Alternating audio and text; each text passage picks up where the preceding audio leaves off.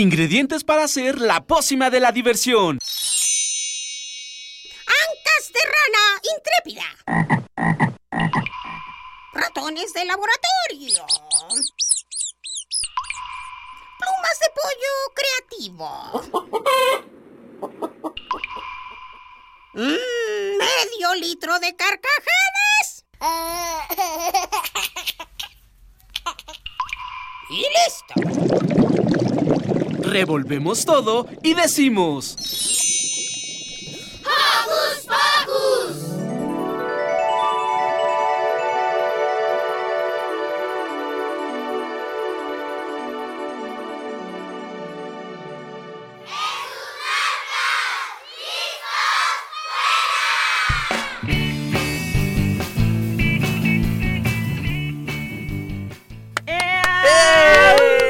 Bienvenidos una vez más a Hocus Pocus. Yo soy Silvia, los saludo con un sonoro beso y estamos contentísimos de comenzar este programa. Bienvenidos todos. Ay, tengo saludos pendientes de una vez porque si no se nos van. Le mandamos saludos a Marta Gómez que nos está escuchando, a Monse, a Blanquita, un besito para Santi y Pau. Eh, bueno, hola a todos, yo soy Paula y bienvenidos a un nuevo programa de Hocus Pocus. Hola, yo soy Emanuel, este, esperemos que estén bien y quiero mandar un saludo a mi mamá que me está escuchando ahorita. Eh, muy buenos días, yo soy Eduardo Cadena y les envío un abrazo sonoro y bienvenidos a un programa más. Saludos también para Miri, Roberto y Santiago que andan por ahí trabajando. Y hoy en Hocus Pocus Este, te presentaremos un recorrido sonoro, sonoro por una de las salas de Universo Museo de la Ciencia de la UNAM para descubrir un tema muy importante, el bullying y la amistad. Hoy nos visita Guadalupe de Rivas, especialista en literatura infantil y juvenil, para hablarnos de lo importante y divertido que es la lectura. Más adelante, Santiago nos preparó una cápsula sobre la importancia del ahorro y cómo gastar nuestro dinero de una forma correcta. ¿Te gusta la música? En cabina nos visita el maestro Aquiles Morales, director del coro de la Ciudad de México, para platicarnos de sus proyectos y de lo maravilloso que es la música. Además cantará en vivo parte del coro Deliciu, de donde él es director. Y Roberto nos dejó grabada una entrevista que realizó a Jorge Cóptero, un youtuber que, es, que esté de moda. ¿Cómo era, Pau? Cocóptero. Muy bien, entonces... ¡Comenzamos! No, dejen No de nos seguirnos. dejen de seguirnos en las redes sociales. En, Facebook nos encuentran como Hocus Pocus UNAM y no se te olvide darnos like. También síguenos en Twitter como arroba hocus pocus-unam. Así que suban el volumen de su radio porque llega nuestra primera rolita que se llama... Big Ben, Dúo Karma.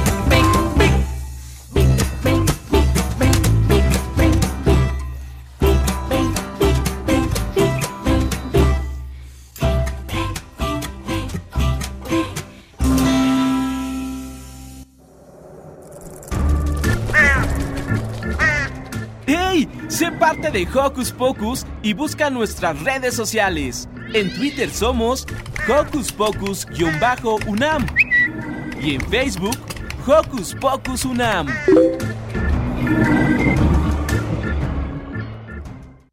Cierto, muchísimas gracias por seguirnos a través de Facebook y agradecemos a Arturo Mancer que dice que, que Lisset y él ya están listos para otro sábado de Hocus Pocus y también agradecemos a Aurora Oliva que nos siguen por Facebook chicos. Pues saludos y besos a todos ellos. ¿Qué les parece si ahora vamos con nuestros niños en la UNAM? Hocus Pocus te invita a descubrir las actividades lúdicas, académicas, culturales y científicas que la UNAM tiene para ti.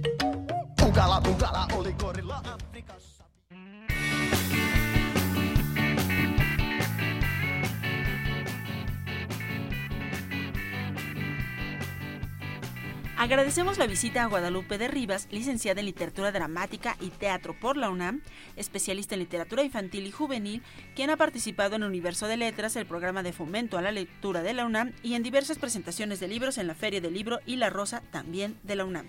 Bienvenida. Muchas gracias. Bueno, ¿por qué es importante la lectura? Pues mira, así como importante, importante, mmm, yo creo que esa es como una palabra de moda que ahora la vida, o sea, la gente dice, ay, leer es importante. Yo te preguntaría, um, ¿por qué es importante ir al cine? ¿Por qué es importante jugar un videojuego que te gusta? ¿Por qué es importante tener tu página de Face?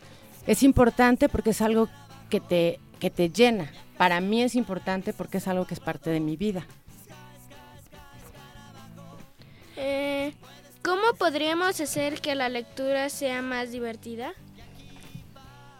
Eh, mira, el asunto de que la lectura sea divertida o mm, placentera, también es esta cosa de que todo el mundo dice, ay, es que leer tiene que ser divertido, y ay, te la tienes que pasar muy bien, y wow, pero eh, yo cuando vi esta pregunta, mira, pensé en cosas como el asombro, el miedo, para evadir, para existir, para entender, para compartir. La lectura no necesariamente es divertida.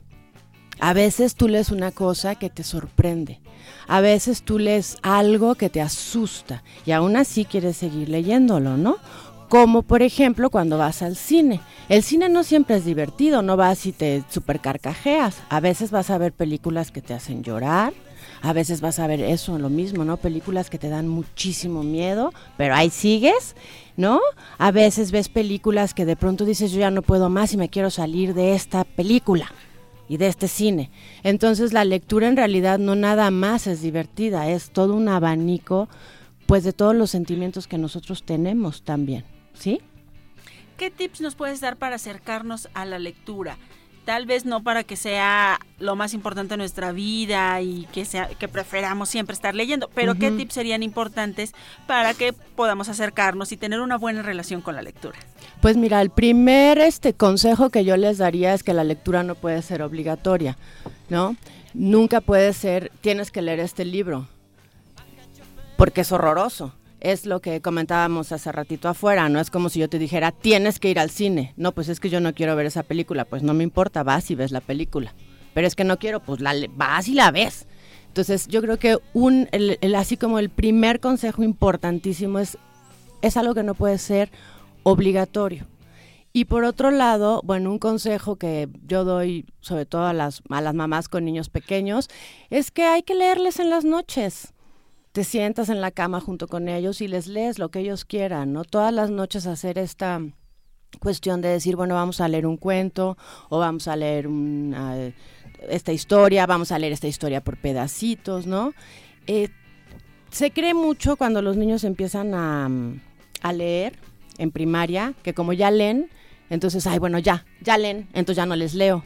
Y al contrario, que te lean es una cosa muy, muy rica es muy placentero, volviendo a este asunto del placer, que alguien más te lea. Digo, yo siempre cuento esta anécdota de mi hijo que pues yo le leí como hasta los 15, 16, hasta que él me dijo ya no me leas más, pero siempre tomamos un tiempo para leer. ¿ahora qué vamos a leer? Entonces leíamos novelas completas por pedacitos. Entonces esa es como una segunda recomendación. Pues hay que leerle a los hijos. Cosas que a ellos les gusten. Obviamente no les van a leer el Quijote, por favor, se los pido. Yo le leí a mi bebé cuando estaba en la panza el Quijote para niños. No, está bien. Exageré con lo del Quijote porque, bueno, eso ya es así como este la cuestión de, de la lectura y es como, "Ah, hay que leer a los clásicos y así. Pero no, en realidad hay que leer lo que sea, pero hay que leerlo con mucho amor hacia tus hijos. Porque la lectura, entre otras cosas, lo que genera es un gran vínculo entre el que lee Claro. y el que escucha.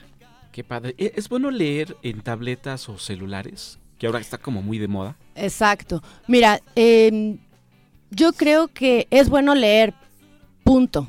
Cada quien encuentra el soporte en el que quiere leer.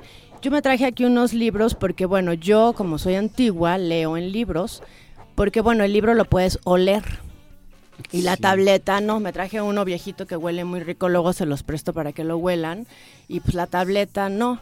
Pero eh, cada quien descubre su soporte. Hay personas que no leen y de pronto descubren el soporte de la tableta y se convierten en unos lectores voraces. Digo, conozco un par de casos, ¿no? De que leían así de, ay, bueno, pues sí, este libro. ah". Y de pronto ese soporte fue así como ¡ah! el descubrimiento y ahora leen y leen y leen. Y bueno, en teléfonos, pues los que tienen los ojos suficientes para ver las mini letras. El asunto es el soporte que a ti te venga bien, ese es el que tú usas, ¿no? No creo que, ah, qué horror, los libros electrónicos van a terminar con los libros de papel. y- No, no, no. Yo creo que cada quien tiene que encontrar el soporte que le gusta, con el que se siente cómodo, y ahí leer Claro. y pasarla lo mejor que pueda. Dime. Eh, ¿A qué edad es recomendable que los niños aprendan a leer como por sí solos? Porque normalmente las escuelas privadas les enseñan de los 4 o 5 años. Mira, esa pregunta es una pregunta bien interesante, porque tendríamos que partir primero eh, por definir qué es lo que entendemos como leer. Por un lado está que leer es decodificar, es decir, juntar esta letra con esta letra. Entonces, si yo junto la Q con la A y la S con la A, pues dice casa. ¿no? Eso es decodificar y es una es algo que la gente piensa que eso es leer. Entonces yo te diría, bueno, pues sí, pobres niños, no los vas a poner a los cuatro años a k, a, u, ¿no? Pero leer también es comprender cómo está estructurado el mundo. Leer también es comprender cómo está estructurada una historia. Entonces, ahí te puedo decir que los niños pueden aprender a leer pues desde que nacen. Yo trabajo en, eh, con bebés en la, en la biblioteca Vasconcelos, ya salió como comercial, ni modo. Este, y leo con ellos y leo con bebés de tres meses y ellos están conmigo y están leyendo y lo que están aprendiendo y comprendiendo es la estructura narrativa, están aprendiendo las diferencias entre el lenguaje fáctico y el lenguaje del relato. Entonces te diría a tu pregunta, después de todo este rollazo, que es importante que aprendan a leer en el sentido de comprender el mundo y estructurar el pensamiento desde siempre, ¿no? Y bueno, luego será para ellos muchísimo más fácil hacer este proceso de eh, juntar la Q con la A y la con la A y decir casa, pero al momento de leer, entonces van a comprender, porque lo que sucede cuando te enseñan a leer en, en esta cuestión de decodificar es que sí, lees, ¿eh? Y lees la oración y la lees en no sé cuántos segundos que hay que leer y te lo cronometran, ¿no? Pero el asunto es que cuando tú le dices al niño, ¿y qué leíste? La pobre criatura se te queda viendo y dice, pues no sé. Entonces, eso no es leer, ¿no? Eso es decodificar. En cambio, si, si van conociendo cómo es la estructura de, mm, en este caso, bueno, de la literatura, digamos, pero no necesariamente nada más es literatura, también puedes leer libros informativos, pues cuando empiezan a decodificar hace sentido lo que leen. ¿Sí más o menos? ¿Me Sí. expliqué? ok. Quizá de ahí venga un poco el hecho de por qué a algunas personas les gusta leer y a otras personas pues no les encanta. Puede ser. Es que mira, nosotros creo que también hay otra confusión. Pensamos que leer es leer literatura. Es leer cuentos, novela, este, poesías, teatro. Leer es leer. Hay personas eh, que no leen novela, pero que se leen todas las cuestiones informativas que les caen en las manos, por ejemplo o que leen las revistas, o que leen las cuestiones estas de, no sé, de mecánica o de astronomía, o, o, que leen historietas, por ejemplo. Las historietas que también uno diría, ay, qué horror, bueno, eso es leer. Son distintas formas de lectura, ¿sí? Entonces, no nada más es lector el que lee la gran novela, no.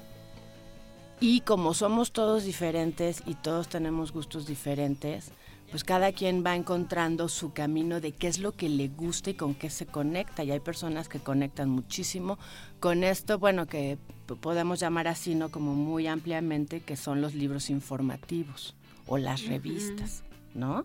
O por otro lado tienes toda esta gama impresionante de historietas, de novela gráfica, que para algunos es, ay no, eso no es leer porque tiene dibujos. No, bueno, sí, sí es leer, ¿no? Cada quien va encontrando. Entonces yo creo que por eso, eso es una gran confusión. Y, y vale la pena saber que no, pues que leer es, ya sé que suena como muy simple, leer es leer, punto, lo que a ti te gusta, ¿sí? ¿Qué lectura es recomendable para nosotros los niños y niñas?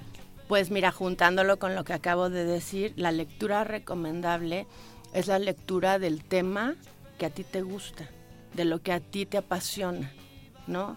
Por suerte, yo creo, bueno, hay una gran cantidad y producción ahora de para, para libros para niños y este Y jóvenes y adolescentes, cosa que no pasó en, en mi generación. A nosotros nos tocó leer los libros que estaban escritos para los adultos, ¿no? Ahora hay esta generación, bueno, ya desde hace rato, ¿no? de producción para los para los chavos y los chiquitos y así. Entonces, si tú sabes qué cosas te apasionan y qué cosas te gustan, pues ese es eso es lo que yo recomiendo que lean. Digo yo cuando estoy con los niños les digo, bueno, a ti qué te gusta mucho? No, pues a mí me gustan mucho los carritos y las luchas y bueno, entonces vamos a buscar algo que, que tenga que ver con eso, ¿sí? Porque insisto, es como lo del cine, pues tú vas al cine a ver la película que te gusta, ¿eh? No vas a ver el cine la que no te gusta. Claro. Guadalupe, ¿y cuál fue el primer libro que leíste? Pues mira, este... eh, lo traje aquí, es un libro que recuerdo con mucho cariño, es un libro de, se llama Jugar y Leer, que son palabras e imágenes, es como del año del caldo, y lo recuerdo con mucho cariño porque bueno, eso es, son dibujitos y traen su palabrita abajo, y este y este lo recuerdo que lo leía y lo leía y lo leía y lo jugaba y no es como el primer libro que recuerdo Wow. ¿No? Qué padre que lo conserves. pues aún. está un poco mira como puedes ver maltrecho pero lo voy a componer y traje dos más que bueno creo que esta es una cuestión de generación en, en, en mi generación Eh, existía esta cosa que es una enciclopedia que se llama Mis primeros conocimientos, que también la recuerdo como algo con la que yo jugaba con mi hermano. Más que leerla, la jugábamos y la abríamos. Y bueno, me traje el que no está rayado, pero están rayados, están, ¿no? Y por último traje este otro que también es una cuestión muy de generación mía, de Antonio Robles, que se llama Aleluya de Rompetacones, que estos también son libros que recuerdo que leíamos y, y jugábamos con ellos, mi hermano y yo, y también, este, pues, ¿por qué no?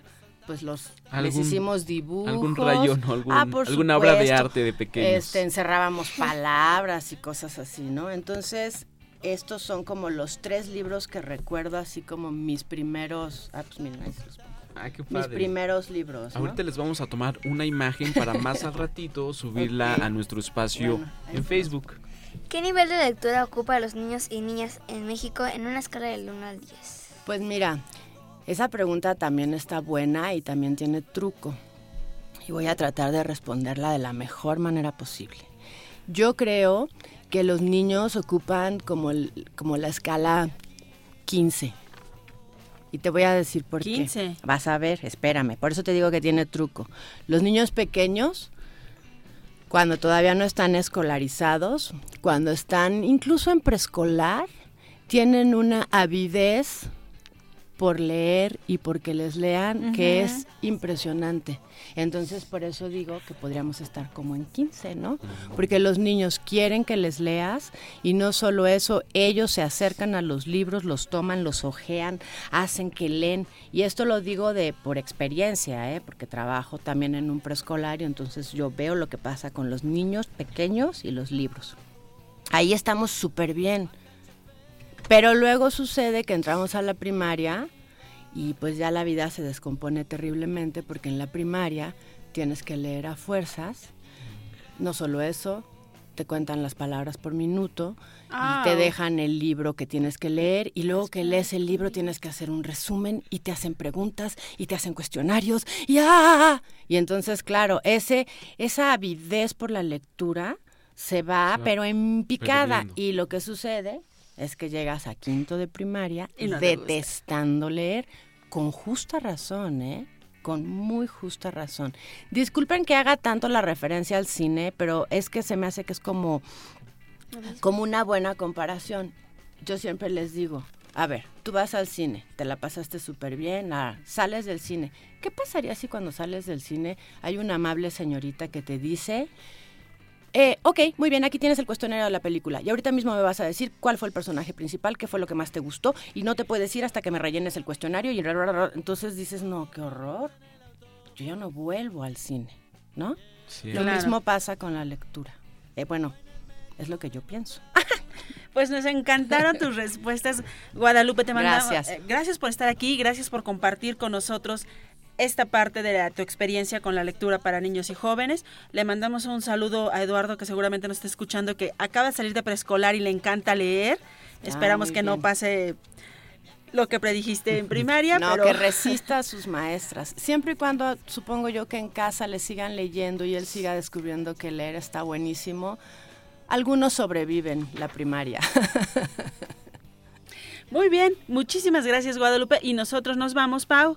Es tiempo de escuchar el recorrido sonoro que Miri realizó por una de las salas del Museo de las Ciencias, Universum, y lo que descubrió acerca del bullying y la amistad.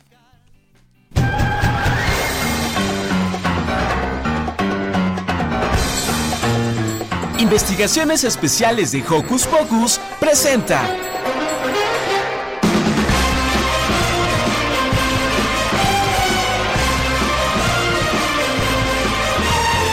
Hola, estoy transmitiendo desde el Museo de Ciencias de Universum de la UNAM. Ahorita vamos a ver otra sala en donde otras personas están.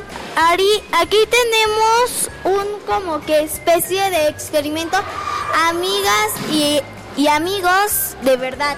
Entonces aquí dice yo como amigo o amiga tengo que elegir una frase de las que tengo aquí eh, como que en una canasta y yo la tengo que escoger ser buena amiga o mala amiga. Por ejemplo, aquí tenemos una, ya la pegué y dice, respeta a mis amigos y amigas a pesar de que pensemos diferente. Y aquí tengo otra, no me molesto porque mis amigos y mis amigas tengan otros amigos. Estas dos son frases, son positivas.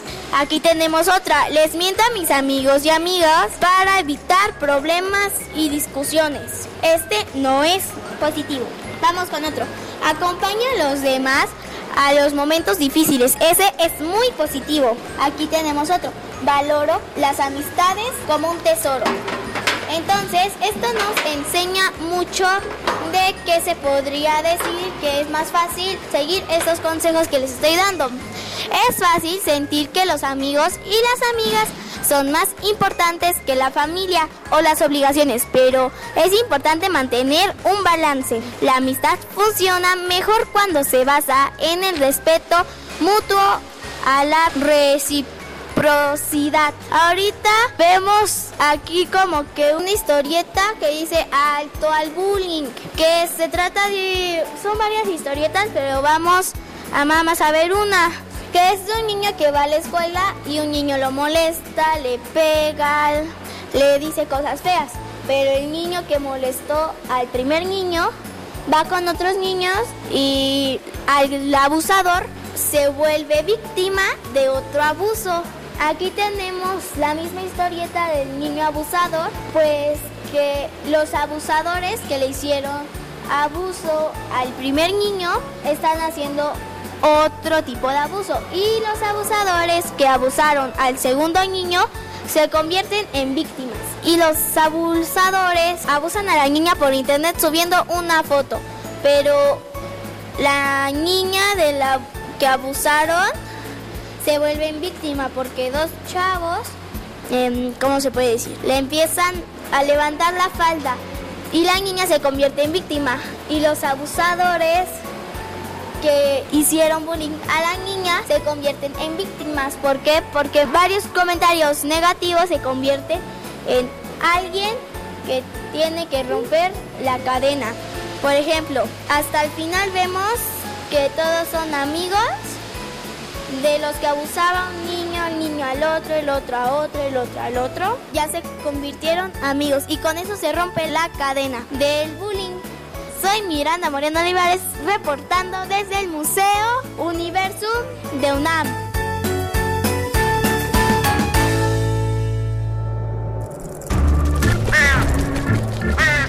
¡Hey! Sé parte de Hocus Pocus y busca nuestras redes sociales. En Twitter somos Hocus Pocus-UNAM y en Facebook Hocus Pocus UNAM.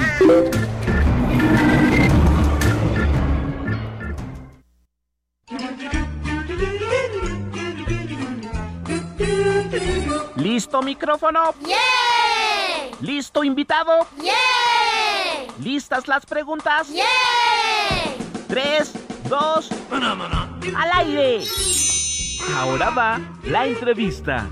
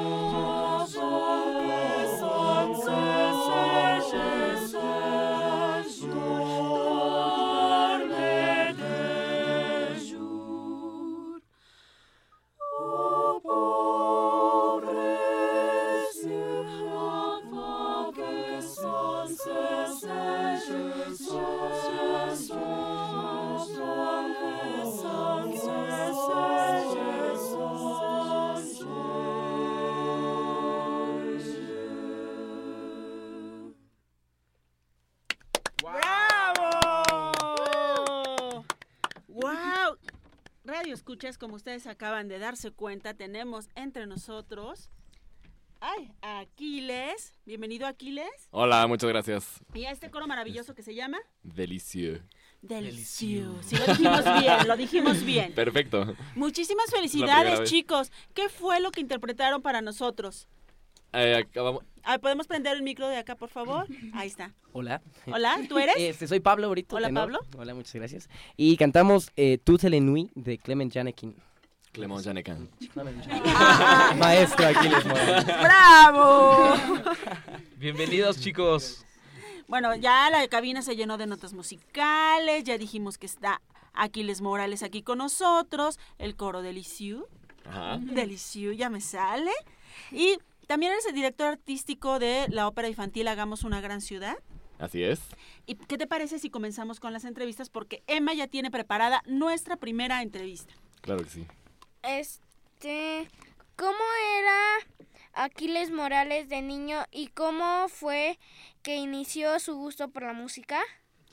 Eh, Aquiles Morales de niño era era eh, tímido y eh, eh, me llamó la atención la música desde desde el primer momento que tuve contacto en las clases de música en la primaria. Eh, me, me parecía muy interesante el, eh, el, bueno, el maestro que nos daba, tenía un órgano de dos teclados y, y me daba mucha curiosidad. Y desde ahí empecé a tomar clases y ya nunca paré, ¿no? ¿Y cómo son los niños que vienen con Aquiles? Porque no nos han dicho su nombre. ¿Pueden acercarse a alguno de los micrófonos y decirnos el nombre de, de los integrantes que vienen hoy de este maravilloso coro? Los niños grandotes. Los niños grandotes. Empezamos por acá. Postadolescentes. Yo soy Juan Antonio Salvador, soy barítono. Yo, Rubén Delgado, también soy barítono. Oh. Eh, yo soy Natalia Medina y soy mezzo. Mariana Rivas, también soy mezzo. Hola, yo soy Eder Nájera y soy tenor. Pablo Brito, tenor. Ah, Adrián Gutiérrez, tenor. José Ignacio Riva Palacio, tenor. Abraham Díaz, también tenor. Cecilia Sordo, soprano. Y Maite Rojo, soprano. Ay, esto está súper interesante. Paula ya tiene lista nuestra siguiente pregunta. ¿Por qué cree que es importante escuchar música clásica y ópera desde pequeños? Bueno, porque en la música clásica y en la ópera ustedes van a encontrar todo lo, lo relacionado con la vida, con las emociones, con eh, eh, una, una forma de ver el mundo que, que los va a acompañar, los va a enriquecer, eh, les va a dar eh, una guía hacia dónde ir, qué hacer en la vida, todo. Entonces creo que es música que simplemente es un idioma eh, eh, distinto al que están acostumbrados, pero es un... Muy distinto. Sí, pero, pero no es un idioma que sea difícil de entender, simplemente hay que conocerlo. Es como cualquier idioma, ¿no? Si uno no lo habla, pues es fácil. Entonces desde niños empezar es la mejor forma para que lo sientan como algo natural. Ok, chicos, yo tengo una pregunta para alguno de ustedes. Me gustaría eh, que nos explicaran y le explicaran a, a nuestros radioescuchas qué, qué es la música coral y cómo surge el coro. Pablo o alguien más. pues la música coral mm, es muy bella, pues porque son solamente humanos que están intentando hacer este algo muy bello como música, acordes y, y pues todo directamente de la voz humana, ¿no? Entonces eh, intentamos nosotros hacerlo de la mejor manera y pues eh, dirigir toda nuestra energía a la garganta y, Y- y serlo- al corazón. y al corazón, exactamente. ¿Y cómo, y cómo nació el coro? Este, pues bueno, yo no soy una de las integrantes originales, eh, pero el coro salió, entiendo que de un concurso, ¿no? Ajá. Que se juntaron los mejores alumnos de la Escuela Superior de Música y eh, pues poco a poco aquí les fue seleccionando a las personas que él creía pertinente que formaran un grupo de músicos. Y de repente empezó a llegar gente de otros lados, de otras escuelas, y los ensayos empezaban a hacer los domingos en mi casa. y pues nos volvimos un grupo muy unido. Eh, Aquiles, una pregunta. ¿Qué significa delicieux? Delicioso quiere decir delicioso. Y, en francés. Y, y bueno, esto tiene que ver con nuestro, pues tratar de hacer una música que sea exquisita. Y también eh, yo estudié en Francia muchos años, entonces tiene ahí una, un guiño a mi, a mi pasado. Eh, y ya. Qué padre. Sí. Emma. Este, ¿qué tema escucharemos a continuación? Lo cual quiere decir que es una invitación a que nos canten otro poquito. No estamos listos con otra. Este- Bueno, ¿qué les parece si en lo que se ponen de de acu- acuerdo platicamos un poco más con Aquiles, Pau? Sabemos que es director artístico de la ópera infantil. Hagamos una gran ciudad. Platíquenos un poco sobre este proyecto. Este fue un proyecto increíble que me comisionó el CENART, el Centro Nacional de las Artes, eh, de hacer una, una ópera para niños cantada y hecha por niños, ¿no? Lo cual es inusual. Normalmente son adultos que se visten de niños o que le dan un, un- un guiño eh, infantil a una ópera disfrazada que es para adultos en realidad, pero disfrazada de niños. Entonces a mí me pidieron que se hiciera un proyecto eh, completamente hecho por niños. Entonces la, eh, había una, una breve obra alemana que se llama Construimos una ciudad, en la que un compositor que se llama Paul Hindemith, pues eh, puso una especie de ejercicios eh, y fue la base para hacer una obra mucho más larga de una hora que el compositor David Hernández y que Aide Boeto, una dramaturga, eh, alargaron y le dieron toda otra dimensión. Yo le decía a, a nuestros creadores que me interesaba hacer una ciudad que tuviera una idea, un concepto, no solamente como la original que nada más pues ponen ahí eh, medios de transporte, eh, gente que se dedica a diferentes cosas, pero no dicen nada en realidad. Entonces eh, se me hacía una gran idea eh, que en base a eso se hiciera una ciudad mejor. Y entonces esa fue nuestra, nuestra idea original. Convoqué para un coro, un coro de niños que se hizo completamente nuevo para, esta, para este proyecto. Y y fue realmente una experiencia impresionante con el coro de 50 niños y la, la orquesta que co- convocamos. Eh, David hizo una música magnífica. Bueno, fue una fue, fue un gran, gran, gran eh, experiencia, una gran experiencia para, para mí, para los coristas, para todos, la verdad. ¿Qué pa- ¿Y, y de qué edades son los niños que ahorita están en, en el coro? Eh, había desde los 8 años hasta los 14, 15 y algunos colados como la señorita Cecilia Sordo. El pasado fin de semana tuvieron una presentación en el Centro Nacional de, de las Artes. ¿Cómo les fue? Bueno, pues fue justamente la ópera, tuvimos cuatro funciones, fue una muy muy grata experiencia, nos fue muy bien, el público estaba muy muy conmovido sobre todo, porque bueno, eh, esta eh, la finalidad de esto era que niños les dijeran a los adultos, a ver, queremos una ciudad mejor, ¿no? Que no haya injusticia, que no haya muerte, que no haya este Sí, pero y- no solo los niños la, quere- la queremos, todos la queremos. No, claro, pero lo que era bien fuerte es los niños pidiéndoselo a los, Sí, claro. a los adultos, Sí, ¿no? Así como esa no es la ciudad que nos gusta, ¿no? Queremos una ciudad mejor. El personaje principal es un niño que vende flores en la calle y, y pues desde ahí es, es una realidad que se vive en este país, ¿no? Y en algunos otros eh, que no debería de existir. Entonces, eh, todo era a partir de esa, de esa idea, ¿no? De hacer un mundo donde eso no pudiera formar No- no parte. tiene que ser, No- ¿no? Sí, no tuviera cabida. Eso está padrísimo. Nos preguntan eh, nuestros radioescuchas nuevamente el nombre de la primera pieza que interpretaron y cuál es la que sigue. Por ahí nos prenden los micros para que Pablo creo que nos va a decir. Ok, este, bueno, la pasada fue Toute la nuit de Clément Clément Janecan. Clément Jean Y vamos a cantar Mille regrets de... De, eh, de Josquin Depré. De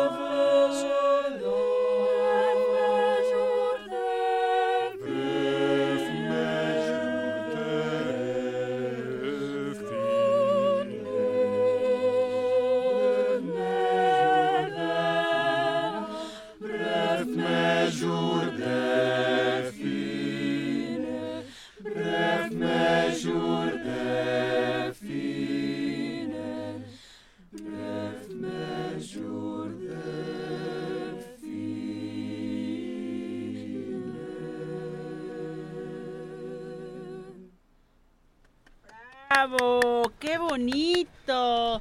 Muchas, muchas gracias por esas interpretaciones. Aquiles, platícanos un poco acerca de las presentaciones que tienen en puerta. Bueno, ahora eh, entramos de vacaciones próximamente, pero eh, vamos a, tener una nueva temporada el siguiente semestre. Justamente el martes tenemos una cita para armar el programa, el repertorio, etcétera. Entonces, bueno, por lo pronto tenemos una una, una pausa coral.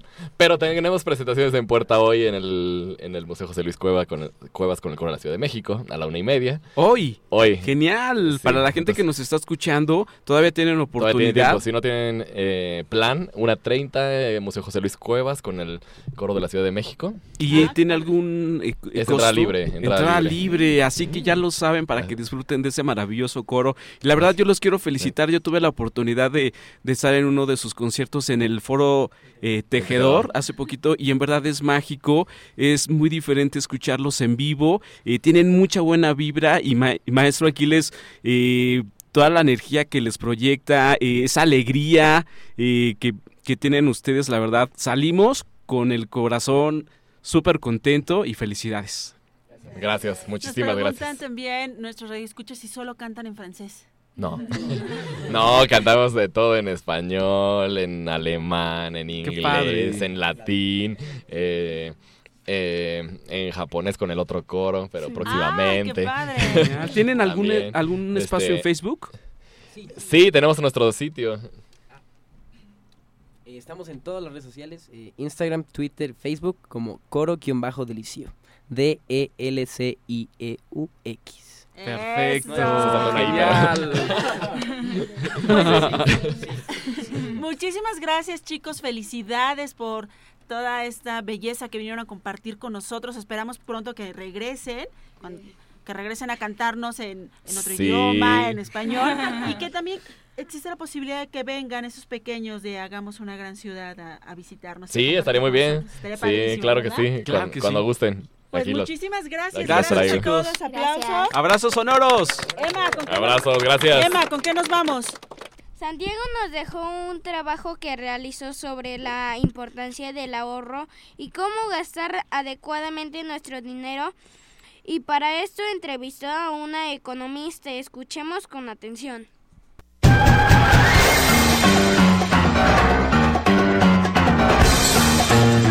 Investigaciones Especiales de Hocus Pocus presenta.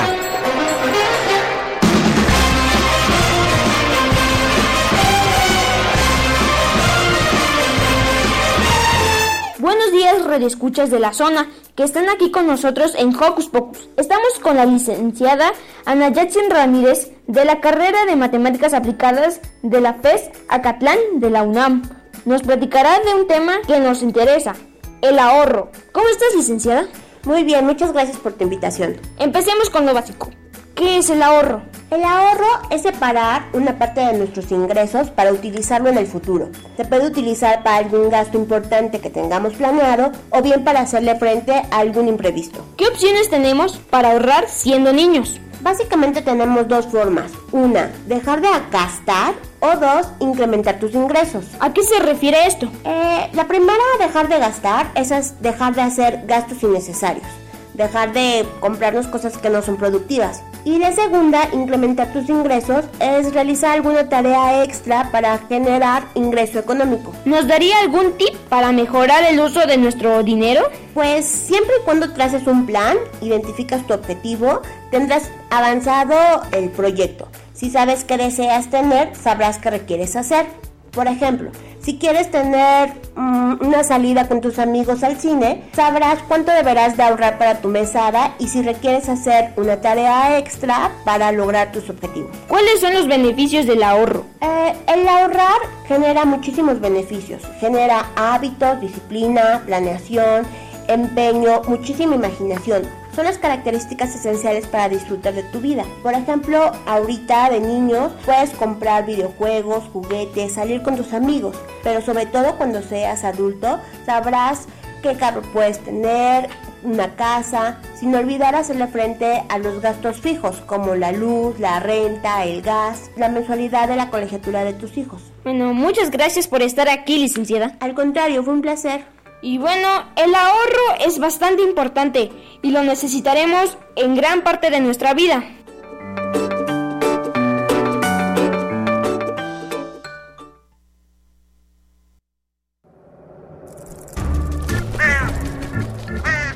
¡Hey! Sé parte de Hocus Pocus y busca nuestras redes sociales. En Twitter somos Hocus Pocus-UNAM y en Facebook Hocus Pocus UNAM.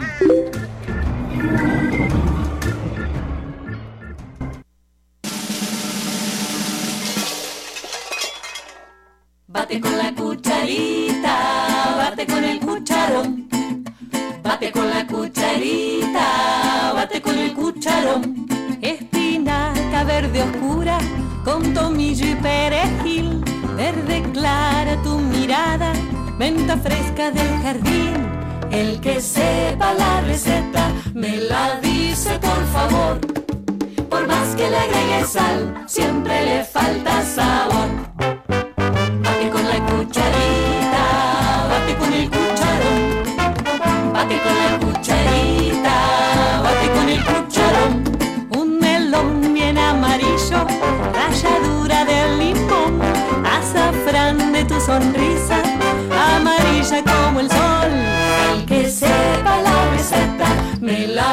por favor. Por más que le agregue sal, siempre le falta sabor.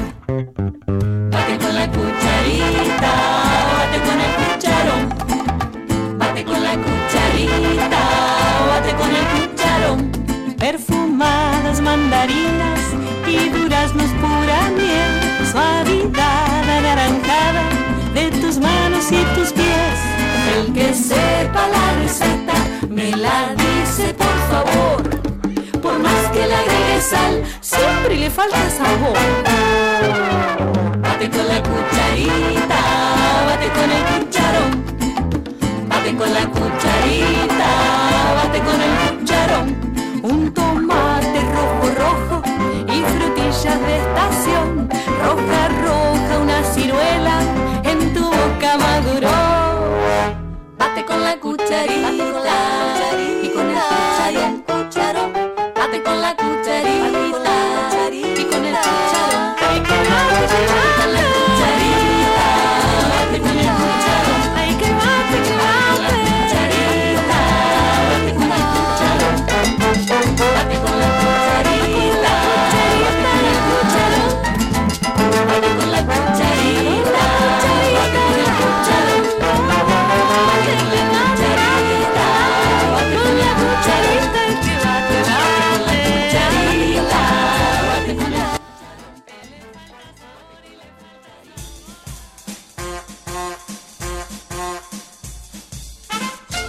Con un pase mágico, entra en contacto con nosotros. El número es 5536-4339. Va de nuez. 5536-4339. Escuchas Hocus Pocus, la fórmula mágica de la diversión. 96.1 FM.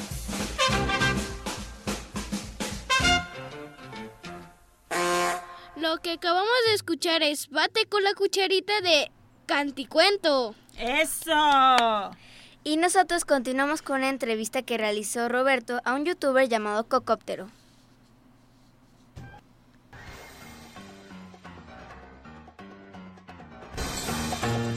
Investigaciones Especiales de Hocus Pocus presenta.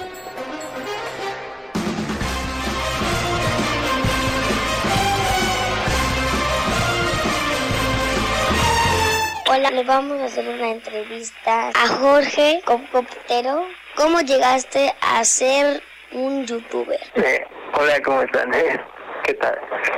Pues siempre me ha gustado Internet, siempre me ha gustado YouTube, que ya, por cierto, cumplió 10 años.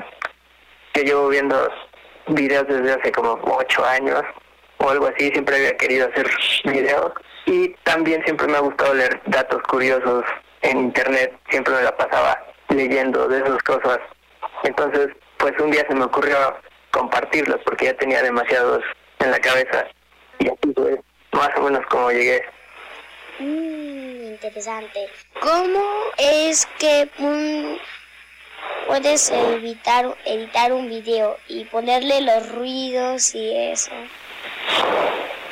Ah, también, también eso, como, ah, pues al mismo tiempo que me gustaba ver cosas en internet, también me gustaba moverle a los programas de edición, así empezando desde el Paint, desde el Movie Maker y ya fui mejorando hasta llegar a usar unos programas ya mejores. Entonces ya nada más he hecho los videos ahí y en el editor ya los corto y le pongo las imágenes que me gustan.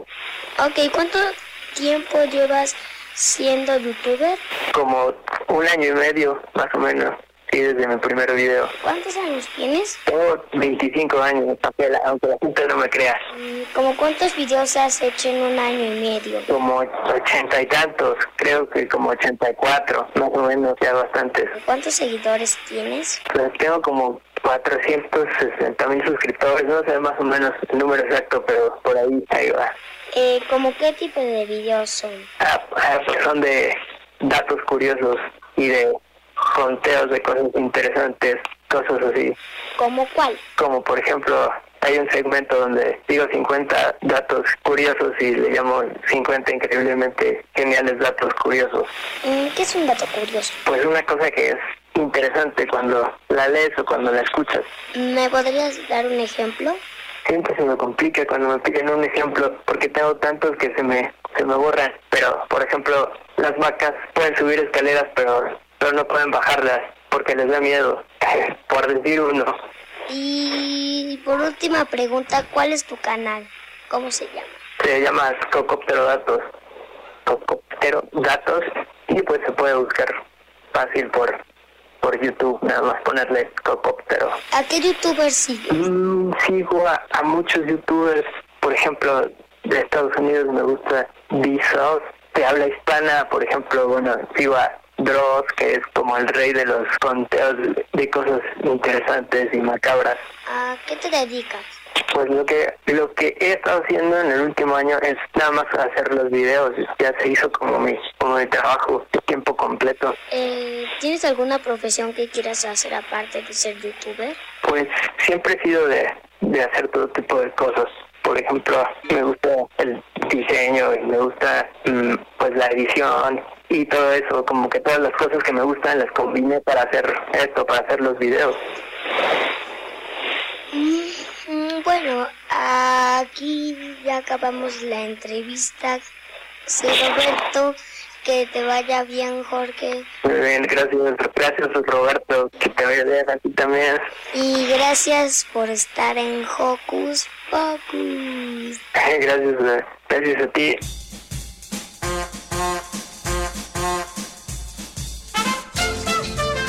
¿Qué esperas para marcar nuestros números telefónicos? Anota bien. 5523 5412 y 5523 7682. Escuchas Hocus Pocus, la fórmula mágica de la diversión. 96.1 FM.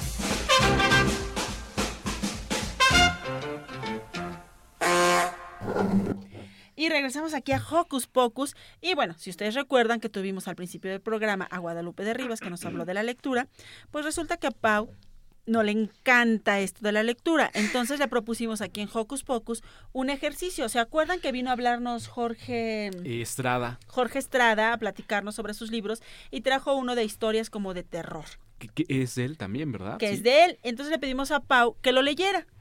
Este, ¿cuál fue, qué parte más te gustó del libro? Pues bueno, el libro está dividido en varios cuentos y hay hubo dos que a mí me gustaron mucho, que fueron No se aceptan garrapatas y Medio kilómetro cuadrado. Y esos, no sé por qué, bueno, los encontré muy divertidas y pues sí, me gustaron esas bastante. Las otras casi no, pero esas fueron la- las que más me gustaron. Entonces, ¿cómo fue el resultado de, de este ejercicio, Pau? Pues que aprendí a hacer un resumen no tan largo, porque para escuela me piden uno muy largo. Em, y pues, este, pues leer, no sé. ¿Te gustó o no te Y, gustó? Pues sí, más o menos. Pero bueno, también el, el- este libro, todos los cuentos eh, enseñan muchos valores. Ah, qué padre. Pues nosotros estamos llegando al final de nuestro programa. Emma, ¿a quién le quieres mandar saludos? Este, a mi papá que está conduciendo aquí con nosotros. Está conduciendo el alcohol milenario, diría Benito Taibo. Está en los, los controles técnicos. Gracias, Emanuel Silva. Este, a mi hermano y a Carla Torres y a, y a mi mamá. Gracias, adiós. Pues yo le quiero mandar saludos a mi hermana Sofía y pues bye todos. Yo soy Eduardo Cadena y les envío un fuerte abrazo sonoro y nos escuchamos el próximo sábado. Yo soy Silvia, les, me despido de ustedes con un beso sonoro. Gracias a Itzel que estuvo aquí apoyándonos en la producción. Muchas gracias a, a Paco. Paco. a Sonia que nos estuvo apoyando también. Muchas gracias a todos. Esto fue ¡Hocus Pocus! Radio UNAM presentó el espacio donde las niñas y los niños usan la magia de su imaginación.